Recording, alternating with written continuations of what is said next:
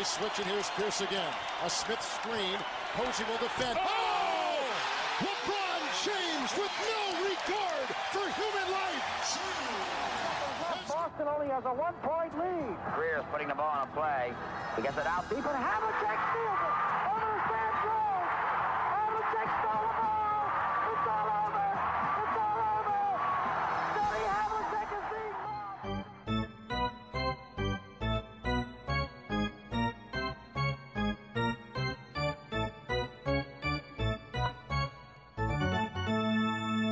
Olá, Quedas. Olá, tudo bem? Tudo bem? Estivemos aqui uns dias eh, ausentes, mas já há muito tempo que. E vamos ser os últimos a chegar à festa, já muitos, muitos podcasts portugueses o fizeram.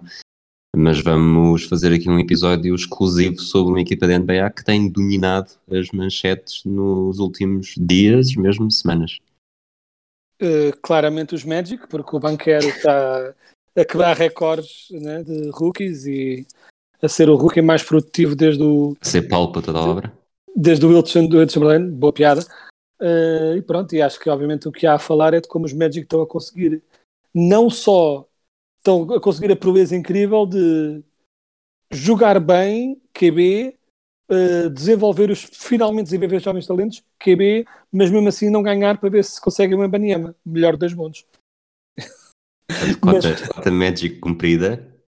Exato. E para não Eh, à dizer parte- é que eu estou parte- sempre aqui. Diz, diz. Sim, sim, à parte de piadas, podemos então falar do verdadeiro assunto. Era só eu a ser. Eu vou ser, vou ser, eh, dizem, pronto, não quero ser autoritário, portanto vou dar-te liberdade. Queres começar pelo Doca ou queres começar pelo Kyrie Irving? Eu Acho que podemos fazer de forma cronológica, chamemos-lhe assim. Uh, tipo, ir. Porque a questão do Udoca uh, é má de várias formas, mas a situação com o Kyrie é uma das razões também para ser má, se me faz entender. Portanto, acho que se calhar vamos pelo, pela ordem que as notícias foram saindo. Uh, por isso, acho que podemos começar pelo Kyrie. Pergunta número 1. Um. Imagina que o diabo te aparecia à frente em um dia, se acreditas nessas coisas, mesmo que não acredites, ele aparecia, e propunha-te um pacto. Vais fazer um lançamento brutal no jogo 7, num jogo 7 da NBA que será para sempre lembrado como o lançamento que ajudou a conquistar o título, um título inédito, mas em troca terás de fazer figura de parvo e ser encarado como ridículo. Eh, E aqui já estou a ser bastante eufemístico para o resto da tua vida. Assinavas esse pacto? Eu não, mas eu também não tenho um ego do tamanho eh, do diâmetro da Terra plana, portanto, eh, cada um faria. Eh, estou em crer que o Kyrie não se arrependeu das suas decisões de carreira, apesar de tudo. Eu não, eu dispensava. Segunda pergunta, assim, para uma resposta curta também. Qual é que é verdadeiramente o problema do Kyrie? Deu tilt? Tem problemas? Está nesta fase em que o ser polémico e ser diferente é que é bom para gerar buzz? Ou, ou há ali mais alguma coisa? Eu diria, e eu sou alguém que já falou várias vezes sobre o Kyrie, desculpa, opiniões- desculpa, este problema eh, eh, é, não é, nem de perto nem de longe, um, um assunto em que toda, toda a publicidade, ou toda a má publicidade, é publicidade. Este assunto é, é- não sei se queres fazer um, um pequeno resumo, mas é um assunto que, que lá está, pode prejudicar bastante eh, agora e para sempre. Sim, eu acho que o que é irónico, o que aconteceu foi que, para quem possa eventualmente não saber, duvido que alguém que acompanha a NBA não esteja a par, mas vamos dizer, o Kyrie partilhou um link para um documentário que, entre muitas outras coisas, eh, nega ou minimiza o, o impacto do Holocausto e, de um modo geral, eh, eh, pronto, defende vários conceitos, pronto, várias ideias antissemitas e, e sobre judeus mandarem no mundo todo, os clássicos, eh, pronto, clássicos racistas que infelizmente não saem de moda. E eu acho que é uma coisa curiosa, o Kyrie é assim, um bolo eh, complicado de desmontar, que é, ao mesmo tempo que eu acho que ele é uma das pessoas mais narcisistas que alguma vez chegou à face da Terra, mesmo, eu não acho que ele esteja a fazer isto de forma cínica para se manter eh, na conversa, se me faça entender. Eu acho que é o narcisismo dele, eu não acho que se manifeste em. eh, Sim, manifesta-se alguma sede de atenção, sem dúvida, mas é a sede de atenção equivalente ao, ao gás na esplanada da nossa antiga faculdade que de repente começa a falar sobre filosofia para impressionar as miúdas.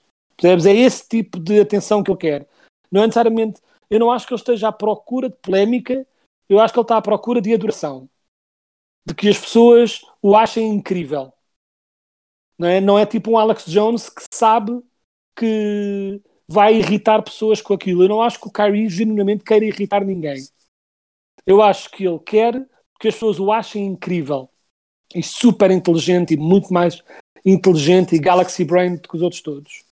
E na verdade, embora eu acho que, eh, e mediante algumas respostas, infelizmente, é, as ideias que ele tem partilhado hum, existem muitas, pronto, em muitas coisas, e não é o primeiro atleta a defender essas ideias. Aliás, já vieram alguns outros atletas, especificamente lembro-me do Ed Reed, antigo jogador da NFL, que veio defender que o Kyrie não disse mentira nenhuma, esse tipo de coisas. Ou seja, ele não está sozinho nessas ideias, mas eu nem acho que o problema do Kyrie seja tanto ser antissemita, embora claramente é um bocado, mas eu não acho necessariamente que o Kyrie seja um antissemita eh, na medida que consideramos um nazi antissemita.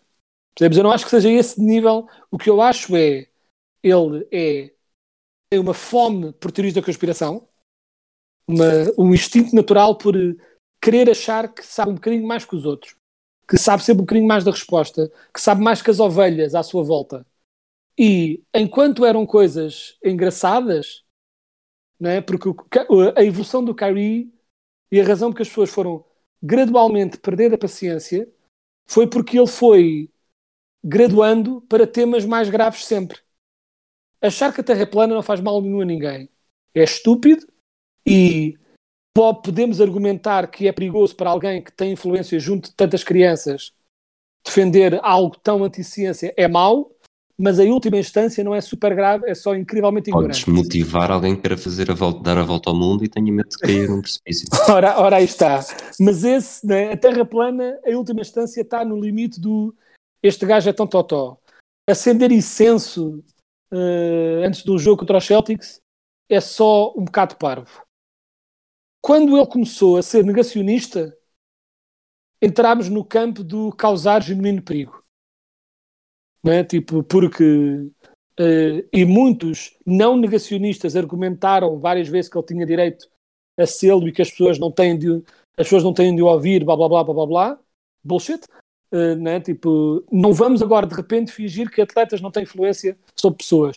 Se deviam ter, não. Nenhuma celebridade devia, na verdade, ter grande influência sobre a vida de ninguém. Mas tem. Portanto, se tem, tem de ter cuidado com o que dizem. É tão simples quanto isso. Uh, e sabendo dessa responsabilidade, tem uma solução simples. Não dizem. Tipo, se acham, se têm medo ou se não querem aceitar as consequências das coisas más que dizem, calem-se. É tão simples quanto isso.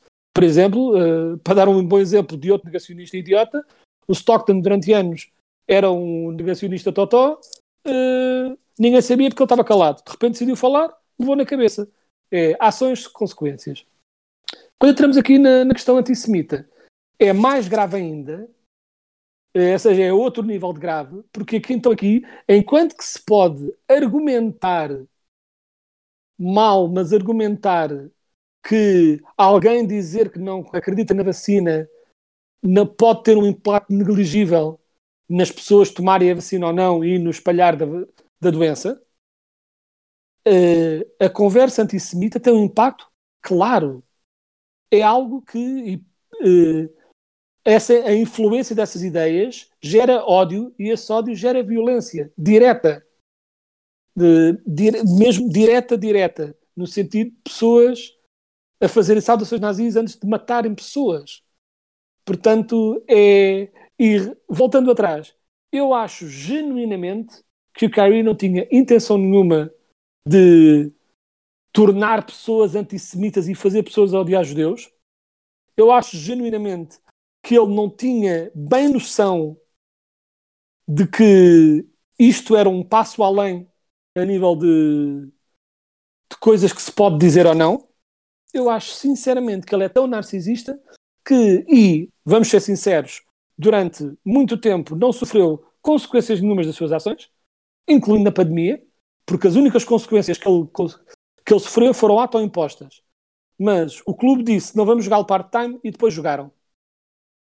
Portanto, ele tem tido um reforço positivo de eu digo o que me apetece e sou recompensado ainda assim. Ele achou que ia ser recompensado, achou que a sua popularidade e, e ele é um dos atletas mais populares entre as camadas jovens em toda a liga, de longe. E ele achou que isso ia salvá-lo mais uma vez, que ia ter algumas pessoas que não iam concordar, outras que iam achar lá, lá está o Kyrie a fazer-nos pensar fora da caixa. Pronto, desta vez não correu, não correu tão bem como eu gostaria.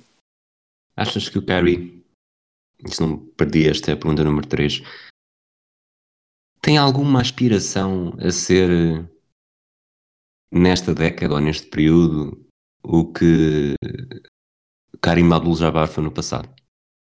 Não eu acho, se, sim, sim, sim. Percebeste, sim. Percebe, de certeza que percebeste o, o, impacto, o impacto que eu quero dar à pergunta, portanto nem sequer vou explicar.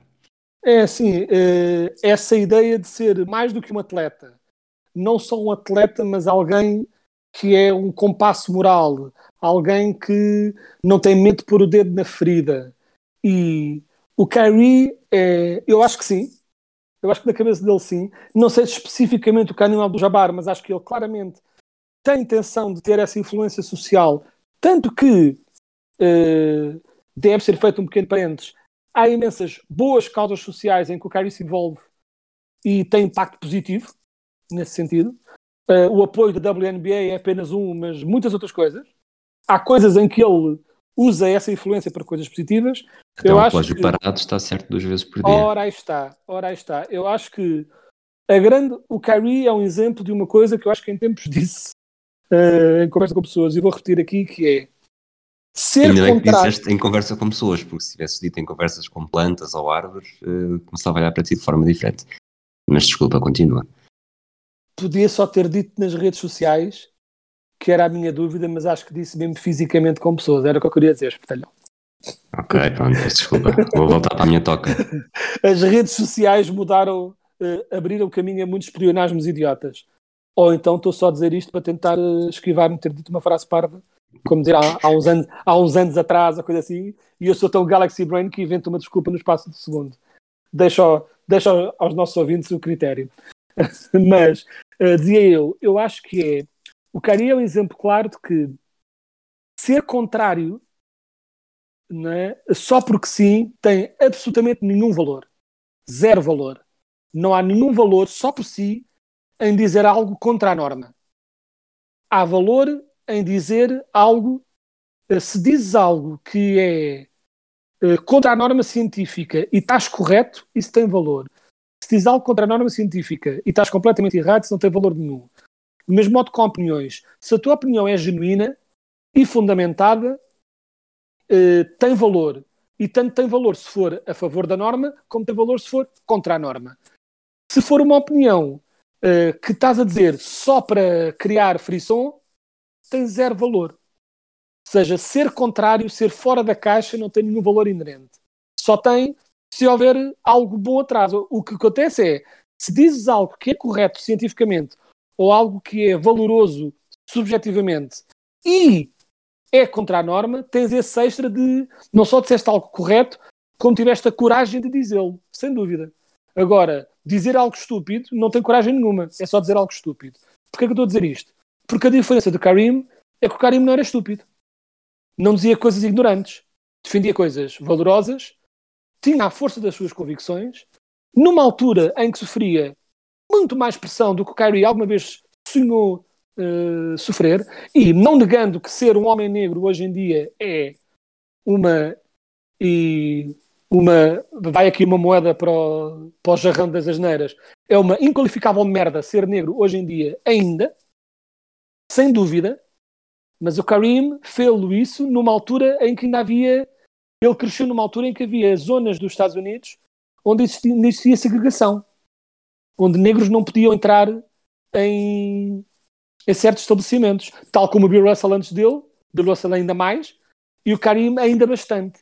E em que ser abertamente muçulmano era muito, muito, muito, muito, muito mais criticado ainda do que ainda assim é hoje. Ou seja, não negando que há imensas injustiças e dificuldades que o Curry passa hoje em dia também, só por virtude de ser negro, sem dúvida, ele ainda assim chega a estas questões com muito menos, com sem grande medo de literalmente ser espancado na rua, como o Karim tinha. Ou seja, o Karim tinha mais coragem e estava correto. Portanto, isso é o que interessa, se estás correto ou se não estás correto. Uh, se, se, és contrário ou não, isso é uma coisa, uma segunda coisa a ter, e aliás, tanto é verdade que uh, o próprio Karim já por várias vezes criticou de forma muito dura o Kyrie, e se há pessoa que apreciaria alguém, um atleta, falar sobre as suas convicções, é o Karim. E aliás, o próprio Karim já criticou outros atletas por não falarem o suficiente. Certo. E no, e no entanto diz mal do Kyrie. Porquê? Porque o que o Kyrie diz é estúpido. Ele diz quanto isso é. Não é uma questão de ah, as pessoas estão sempre contra, as pessoas têm as coragem de dizer as coisas. Não. Se a pessoa queria apreciar essa coragem era o Karim. E o Karim não aprecia. Diz que é ignorante e diz que é perigoso. Acho que é, se há barómetro para percebermos que algo muito mal vai naquelas ideias, é exatamente olhar para o Karim. Eu vou atravessar-me aqui um bocadinho com, com uma ousadia. Uh, vou votar numa coisa. Aposto que foste grande fã e gostaste bastante da, da série. Uh, mas pergunto nota de 1 a 10. É uma série que eu vi na altura, gostei bastante e já revi uma vez, agora nas últimas duas semanas, e já estou a rever uma segunda vez também nestas últimas duas semanas, mas com companhia. Que nota é que davas ao Newsroom? Que nota que eu dava ao Newsroom? Newsroom, para quem não conhece, eu sou ultra, mega, giga fã de Aaron Sorkin e de tudo o que ele faz. Eu daria ao Newsroom, apesar dos problemas que foram apontados e que o próprio Sorkin ficou descontente com algumas coisas, eu daria um claro, pelo menos 9 em 10. Adoro a série. E há um primeiro, quem não sabe, portanto, é uma, é uma redação de uma estação de televisão que decide começar a fazer as coisas bem. Uh, seria refrescante ver um bocadinho isso hoje em dia também, seja nos Estados Unidos ou em Portugal. Mas num dos primeiros episódios, acho que é no segundo, a, a, a produtora executiva, estou a dizer bem, certo? Uh, Emily Sim. Mortimer. Exatamente. Diz qualquer coisa do, do, do, deste género, que é perante, um, perante uma notícia ou perante um tema, nós temos de saber de dar, uh, temos de saber dar uh, os dois lados, quando existem dois lados, os quatro lados, quando existem quatro lados, e, e, e há coisas em que só há um lado e só se dá um lado, não tem que se dar o, o, o contra só para promover uma discussão. Não, é, há coisas, há, há assuntos que são demasiado complexos para ser só sim ou sopas, e há assuntos que são tão simples dentro da complexidade que é só sim, não há sopas. E acho que isso é o, entrou com um bocadinho naquilo que estavas a dizer, do que o Lucari faz é entrar talvez numa, numa ótica da Fox News em que dá-se um pontapé num tema de manhã, arranja-se alguém que diga sim, arranja-se alguém que diga não, e depois aquilo gera, gera discussão saindo completamente da lógica do negar o Holocausto é um pouco como, como vamos, pronto, este, vamos fazer este episódio e eu vou dizer-te que os Celtics não estão na, na, NBA. Os Celtics não são uma equipa da NBA. Sim. É, é estúpido promover uma discussão entre uma pessoa que diz sim estão e outra não estão, quando claramente o facto, todos os factos mostram que estão lá. Portanto, não Exato. há discussão. As discussões não têm todas de ter um, um dois lados. É, é, isso mesmo. Aliás, e houve outra nesse sentido houve também uma citação muito boa que eu ouvi. Isto era num podcast, uh, não sei agora ao certo o nome do podcast ao certo, porque eles têm vários, mas é o Pod Save America. É, é um podcast de política que é feito por antigos um, assistentes, staffers do Obama. Um deles, curiosamente, chamado John Favreau, tal como o ator e realizador, mas não é esse gajo. Mas pronto, e o John Favreau e outro dos podcasters lá, eles estavam a falar em como alguém lhes tinha dito, uma espécie de adágio do jornalismo uh, norte-americano, do bom jornalismo norte-americano, que era um. Uh, como é que era? Um, um mau jornalista. Um mau, um, um mau jornalista diz, escreve que. eh, Ah, exato, eh, para explicar, vou começar de novo. Um político diz está a chover. Um mau jornalista diz abre a notícia com político X diz que está a chover. Isso é mau jornalismo. Um jornalista, entre aspas, imparcial, cita um político a dizer que está a chover e outro político a dizer que não está a chover. Um bom jornalista abre a janela para ver se está a chover ou não. E é um bocadinho isso, percebes? Que é, eh, não chega só, te quer também, voltando ao Kyrie, que é, o Kyrie achava que, não, eu não estou a dizer que acredito nisto ou não, estava só a partilhar esta ideia. Não, não estava só a partilhar esta ideia. Não se partilha uma coisa que, não se promove uma coisa com a qual não concordas. Ou então partilhavas com a coisa a dizer em baixo, vejam bem que coisa ridícula que isto é. Tipo, como é que é possível alguém estar a dizer uma coisa destas? E Pronto. mesmo isso, para mim, é, é- Já seria é mau. contraproducente, sim, sim. Sim, quando pelo menos. Mas pronto, eu percebo que às vezes para dizer mal de uma coisa estás automaticamente a promovê-la e depois geras naquele buraco negro de. eh, para não dizer mal de uma coisa tens de fingir que ela não existe e depois todos os outros que a ouvem sem contraponto. Aí dou de barato que é uma, às vezes é uma decisão complicada de se fazer. É um bocadinho também, eh, voltando à política, a grande dúvida que se teve durante toda a presidência do Trump e a dúvida que se tem hoje em dia em Portugal com, com o André Ventura e, e todos os seus capangas, que é devemos ignorar, mas será que ignorar não, não permite que estas ideias saiam cá para fora sem contraponto? Mas ao dar contraponto não estamos a dar um megafone a essas ideias? É uma questão difícil para a qual eu francamente não tenho grande resposta. É um bocadinho temos de ir fazendo a olho e tentar fazer o melhor possível. Avançando nesta questão do Kyrie, Sim. como é que te parece que reagiram os Nets e a própria NBA? Eh, Eu acho que Eras, eh, serias, serias, portanto, além de tu, do Curry ter feito isto, foi, foi casmurro e teimoso o suficiente para, para ser incapaz de fazer uma gestão de danos que seria Sim. sempre, que seria sempre dano, lá está isto, o assunto não ia morrer rápido, mas, mas se ele agisse de forma rápida, talvez eh, a coisa não tivesse sido tão, tão grave. Mas o que aconteceu foi eh, ele teimoso, casmurro, uh, não, não quis dar outra face, continuou naquela postura desafiante de aquilo que eu digo tem de ser, tem de ser aceitável. Um, e ias ao ponto de, como se falou, de poder ser dispensado, uh, medidas mais duras, uh, as medidas que acabaram por ser implementadas até. Até que repara, os Nets fizeram, elencaram, acho que foram, foram quatro medidas, se quiseres depois podes falar sobre elas, em que basicamente é tens de fazer estas coisas e fazê-las de forma convincente para nós declararmos que estás apto a representar os Nets. Portanto, eh, o, o fit for office, algo que tanta vez, tanta vez se diz sobre, sobre o Trump, é não deixa de ser insultuoso, mas aquele insultuoso até num termo bastante positivo para a forma como os Nets lidaram, mesmo que não tenha sido talvez tão rápido como poderia ser. Uh, e depois, além disso, temos eh, instituições a recusarem o dinheiro de Kyrie porque não querem, não querem estar associadas a este momento, eh, mesmo que sejam asso- associações, associações que, que são lá está que são lesadas e provocam, exato, provocam, quer dizer, são obrigadas a, a defender danos de declarações como esta e que não querem estar associadas a este momento de um jogador da NBA que está a ser visto como inimputável. Sim. Eu acho que os Nets. Eu vou fazer, para, dizer, para dizer o que os Nets fizeram, vou fazer um preâmbulo, que é. Sendo que me é impossível saber exatamente o que vai na cabeça dos donos e do front office das equipas, eu estou razoavelmente convicto que a grande preocupação dos Nets é ganharem. E é ganharem para fazerem mais dinheiro. Porque ser campeões põe pessoas a ver os jogos, pessoas a ver os jogos dá dinheiro. Isso é o que eles querem. E essa intenção de ganhar foi a única razão porque os Nets tentaram e têm tentado fazer com o Kyrie a coisa de forma calma, ou seja, de forma a tentar fazê-lo. Eles querem genuinamente que o Kyrie volte a jogar. Porque senão, porque se fosse só uma questão moral, tinham feito o que aconteceu ao Myers Leonard.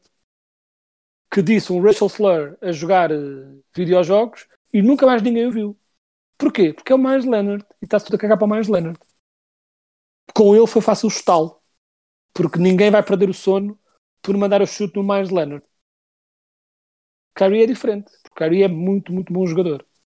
Como tal, eles hesitam, porque uh, hesitam porque não sabem, não querem perder esse jogador, hesitam porque não sabem se não vai haver outra equipa sem escrúpulos que o vai buscar e que de repente beneficia ter um jogador de borla quase uh, do, do calibre do Kyrie e tudo mais. Eu Que percebo. equipas é que achas que fariam isso?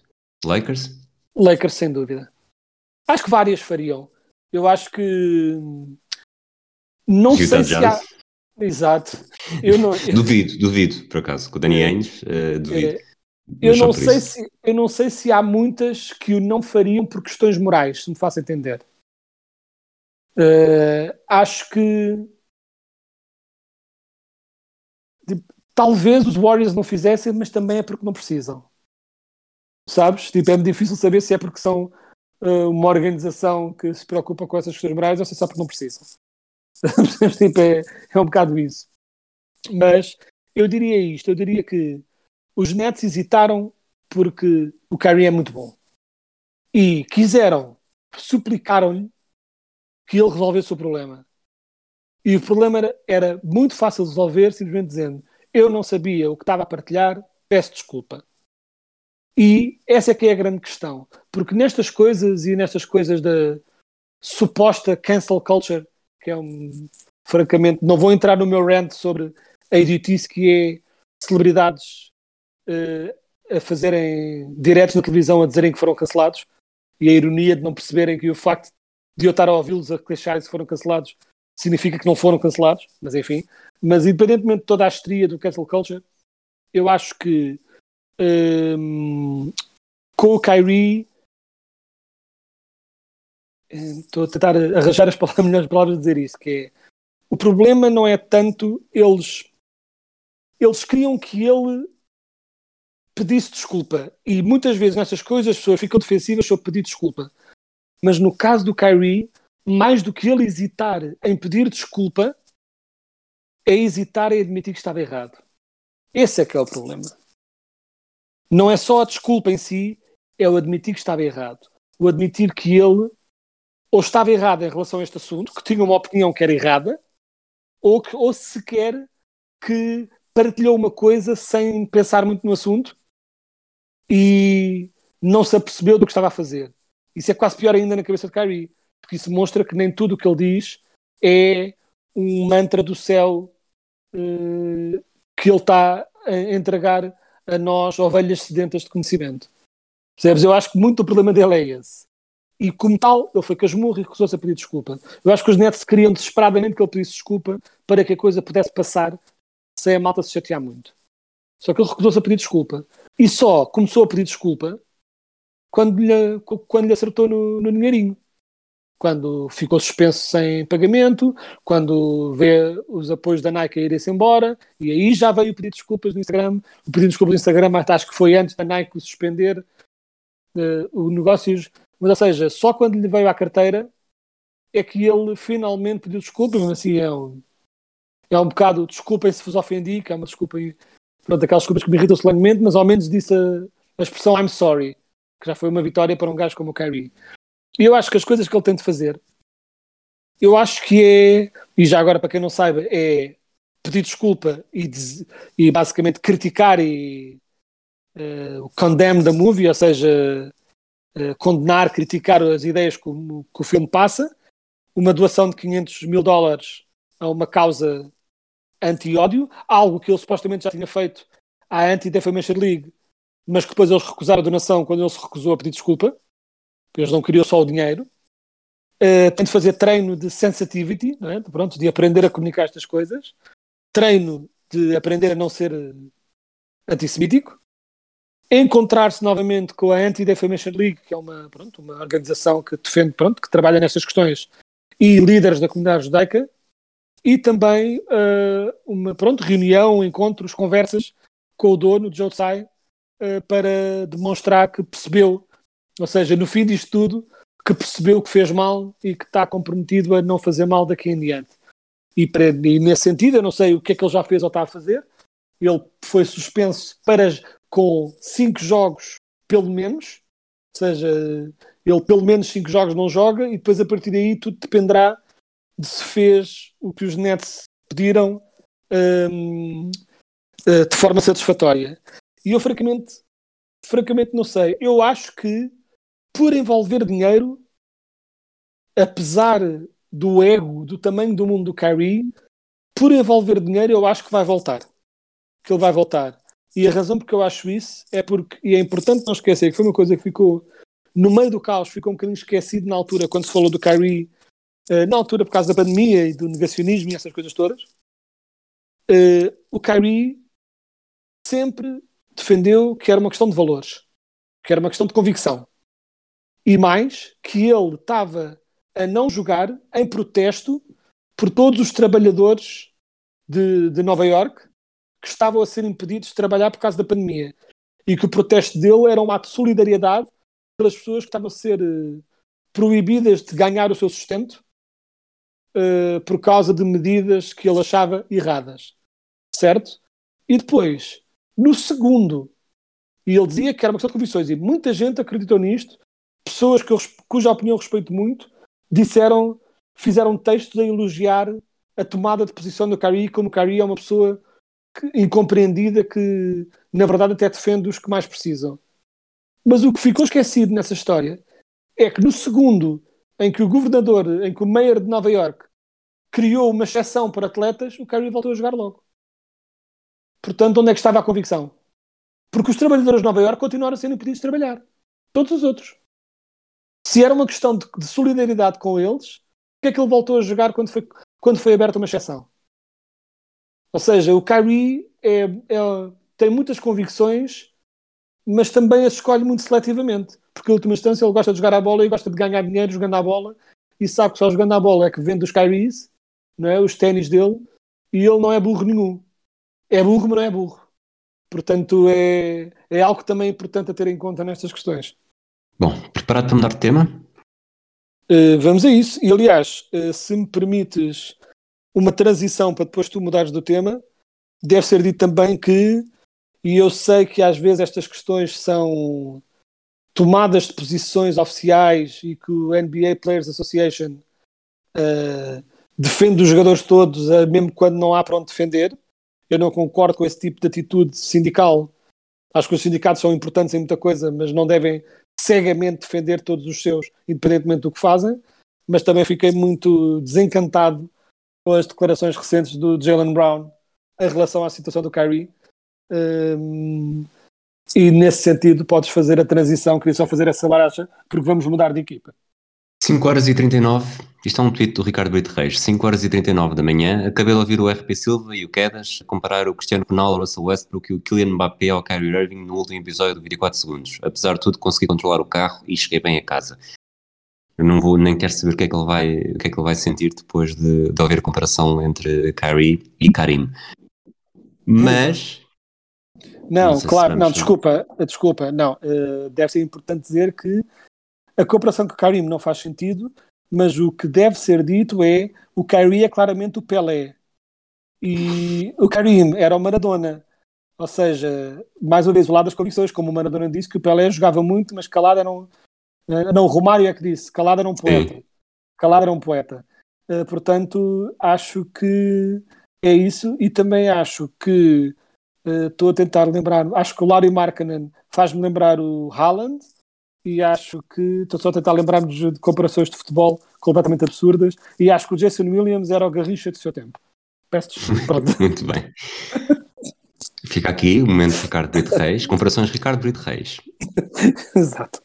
E meu Doca, suspenso pelos Celtics uh, por uh, comportamento inapropriado na organização, basicamente uma relação com uma subordinada, Corrijo-me se eu estiver enganado, porque eu estive, estive longe durante o verão, mas uh, pelo menos é assim que eu me recordo da notícia. Poderá haver mais um, um ou outro pormenor. Um, os Celtics suspenderam no ano inteiro. Tem estado, tem estado a ser um dos seus adjuntos a, a orientar os Celtics.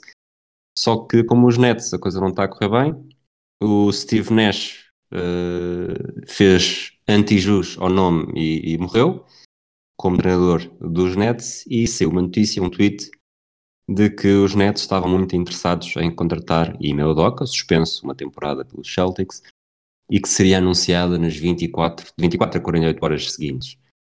Primeira pergunta que eu te faço é, e já que falámos do jornalismo e dos jornalistas, compras toda esta ideia ou achas que houve aqui um bocadinho o agitar das águas para ver como é que se reage à possibilidade de contratar um treinador que está suspenso por uma equipa por comportamento inapropriado? Eu acho que é difícil dizer ao certo. O meu instinto é achar que isto foi uma, é, tipo, um teste, não é? Tipo, lançar aqui a, a coisa cá para fora para ver como as pessoas reagem, para ver se as pessoas reagem mal, e as pessoas reagiram muito, muito, muito, muito mal à, à proposta. Mesmo, mesmo assim, causa-me alguma estranheza, porque se fosse, só, só não tenho a certeza absoluta de que foi isso, por causa do modo como a notícia foi partilhada, porque não foi partilhado como os netos estão a considerar Imeudoka. Foi partilhado como Imeudoka é o claro favorito e deverá ser anunciado brevemente, blá blá blá blá blá blá.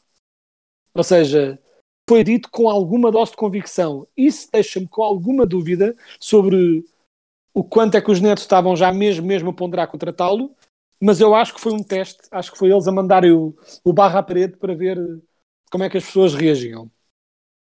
Alguma pode ser ao contrário, de ser o próprio lado do e-mail Doca a, a tirar isso para o ar para ver se, se conseguia pressionar de alguma forma? Também uh, acredito mais ne, numa, pronto, numa ideia de ser os Nets uh, a Ou mesmo os Celtics.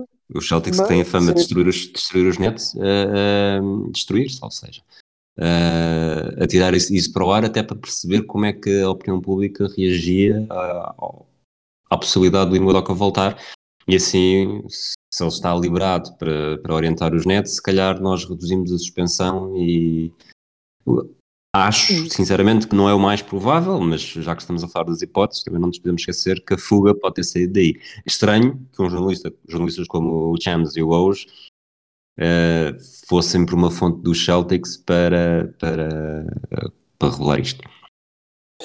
Eu acho que hoje em dia, pronto, às vezes, uh, e pessoalmente no mundo de Shams, muitas coisas vêm cá para fora com apenas uma fonte. Ou seja, portanto, não há, isso não acharia descabido. Acho que das três opções, Celtics, Udoka, Nets, acho que foram a ser alguma, a ter acontecido isto, acredito mais que sejam os Nets. Acho que, mas na verdade, qualquer uma decisão pode ser possível. Uh, mas o que é interessante ver é hum, pronto, como é que pronto, a reação a posteriori, porque depois, mediante esta notícia, houve várias reações, quase todas elas negativas, e não apenas para os Nets, o que é curioso.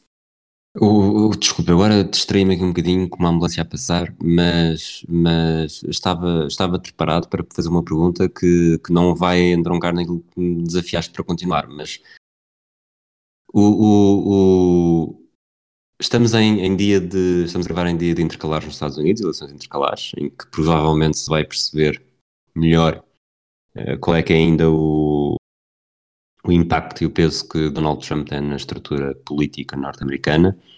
Achas que isto vai ser mesmo o, o triunvirato perfeito? É o, o, Trump comprar os Nets? Porque de facto parece que em cada coisa que os Nets mexem ultimamente um, sai a geneira.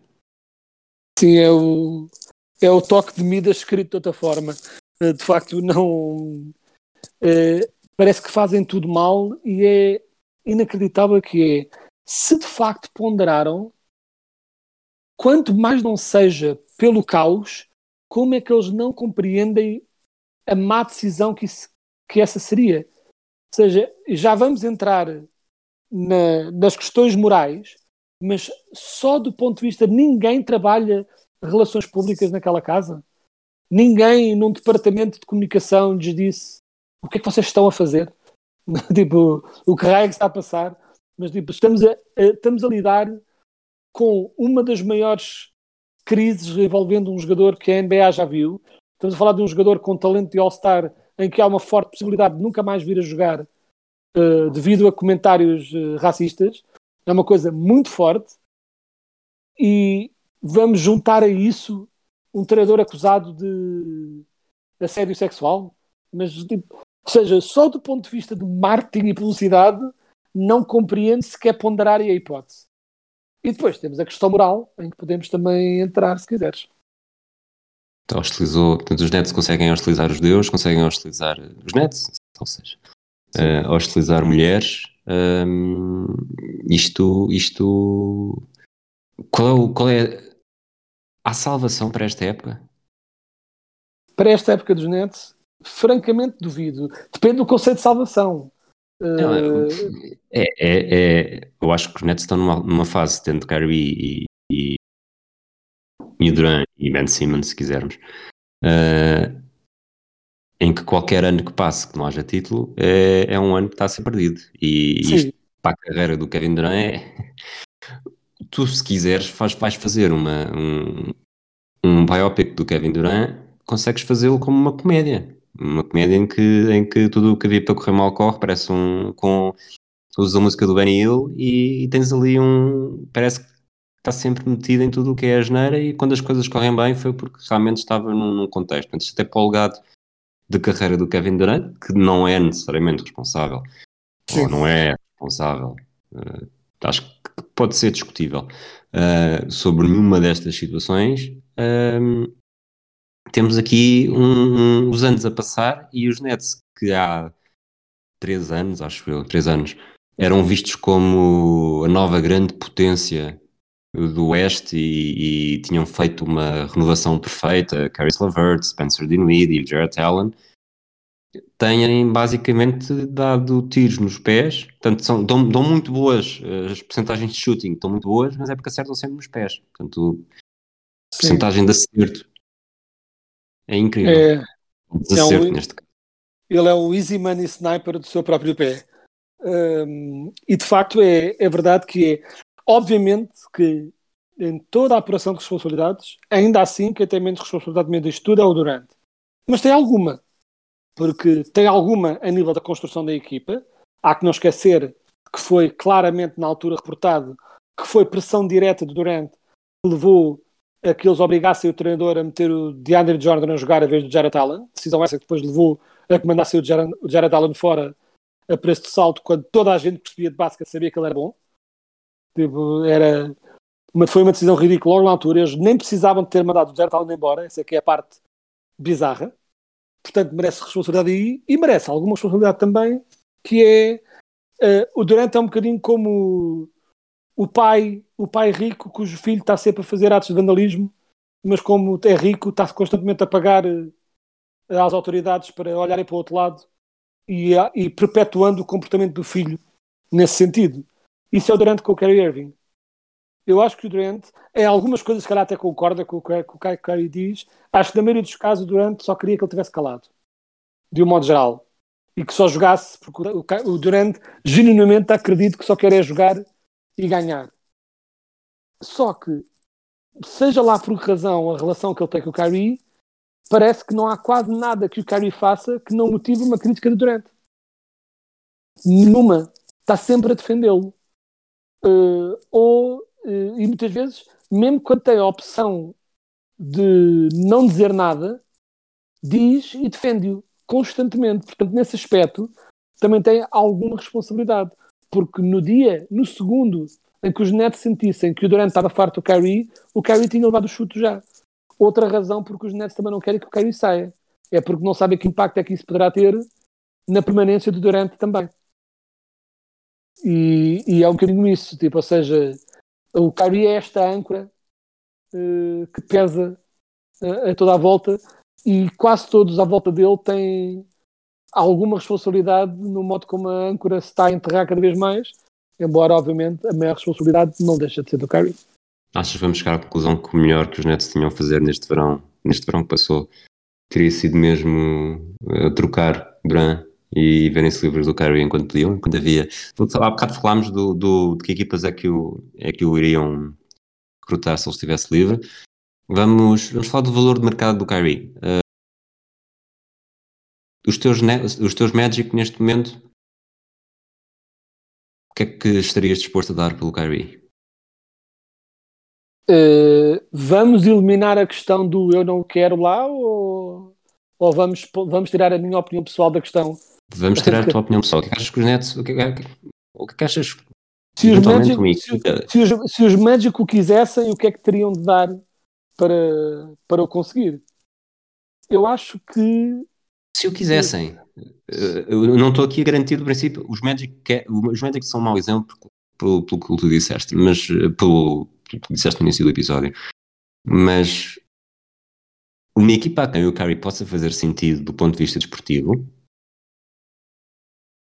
Ponto 1. Um, estará interessado em ter um ativo tóxico que, que se calhar já nem é só uma nula no, no, no desfecho, do, mais não seja do balneário. E segundo, qual é que é o valor? Uh, uh, vale vale um, um jogador de rotação sequer? Vale uma escolha de primeira ronda? Vale uma escolha de segunda ronda? Isto ignorando aqui a parte dos salários. Uh, e, e portanto acabámos por sair do tema do, tema do DOC, não sei se depois traz mais alguma coisa a dizer, mas parece-me tudo inenarrável. O, acho, acho que a suspensão não devia ter sido do Celtics, devia ter sido a partir do momento em que o Celtics suspendem, devia estar suspenso para a Liga e, sobretudo em assuntos como, como este. Mas passando Sim. isso à frente, uh, os, que é que, o que é que o Kyrie neste momento para a NBA uh, vale de facto? Ou se está com um nível de toxicidade tão grande que os Nets estão. Obviamente também não, não, não podem correr o risco de haver uma equipa sem escrúpulos, ou simplesmente uma equipa muito desesperada, ou simplesmente uma equipa que hoje o GM seja o LeBron. Uh, tirando isso, não vejo mesmo um interesse em que tu sintas aquilo que, que tantas vezes acontece e acho que aconteceu com, um bocado com o Shaquille O'Neal, mas por razões diferentes no final da carreira, do, não, nós é que vamos conseguir fazer dele, uh, nós é que vamos, uh, ele aqui é que vai ficar bem, porque aqui a estrutura é boa, percebes? Não acho Sim. que o Shaquille O'Neal era por estar lesionado, mas vamos mantê-lo em, em, pinças, ser pouco utilizado e depois nos playoffs pode fazer a diferença. Uh, os Suns caíram nesse engodo, os, os Celtics me fazem muito mais identidade e já são o mesmo peso. Aliás, com mais peso, mas tem o mesmo peso no, na estratégia da equipa. E, e o Kyrie neste momento, eu sinto que já nem há isso. Já nem há um. um não, não, nós. Uh, aquele, é como uma relação. Todas as relações daquela pessoa até agora foram uma porcaria, mas pá, eu estou mesmo apaixonado por ela e esta pessoa, de certeza que comigo, vai, vai esquecer todos os seus vícios e, e vai ser finalmente estável e duradouro. Eu acho que é um bocado isso. E eu acho que neste exato momento ninguém pegaria no Kyrie. Que fique bem claro. Neste exato momento é tóxico demais. Nem os Yankees. Império do Mal. acho que neste momento só os Oakland Raiders dos anos 70 é que é que pegariam. Os Pistons, não? É que pegariam. Talvez os Bad Boy Pistons. Talvez os Bad Boy Pistons. Uh, mas pronto, ou seja, acho que neste momento seria tóxico demais mas num uh, futuro próximo em que ele já se redimiu o suficiente para voltar a jogar, mas não deixa de ser uma, não é, uma bomba prestes a explodir, porque nunca sabe quando é que vai dizer para isso, não é?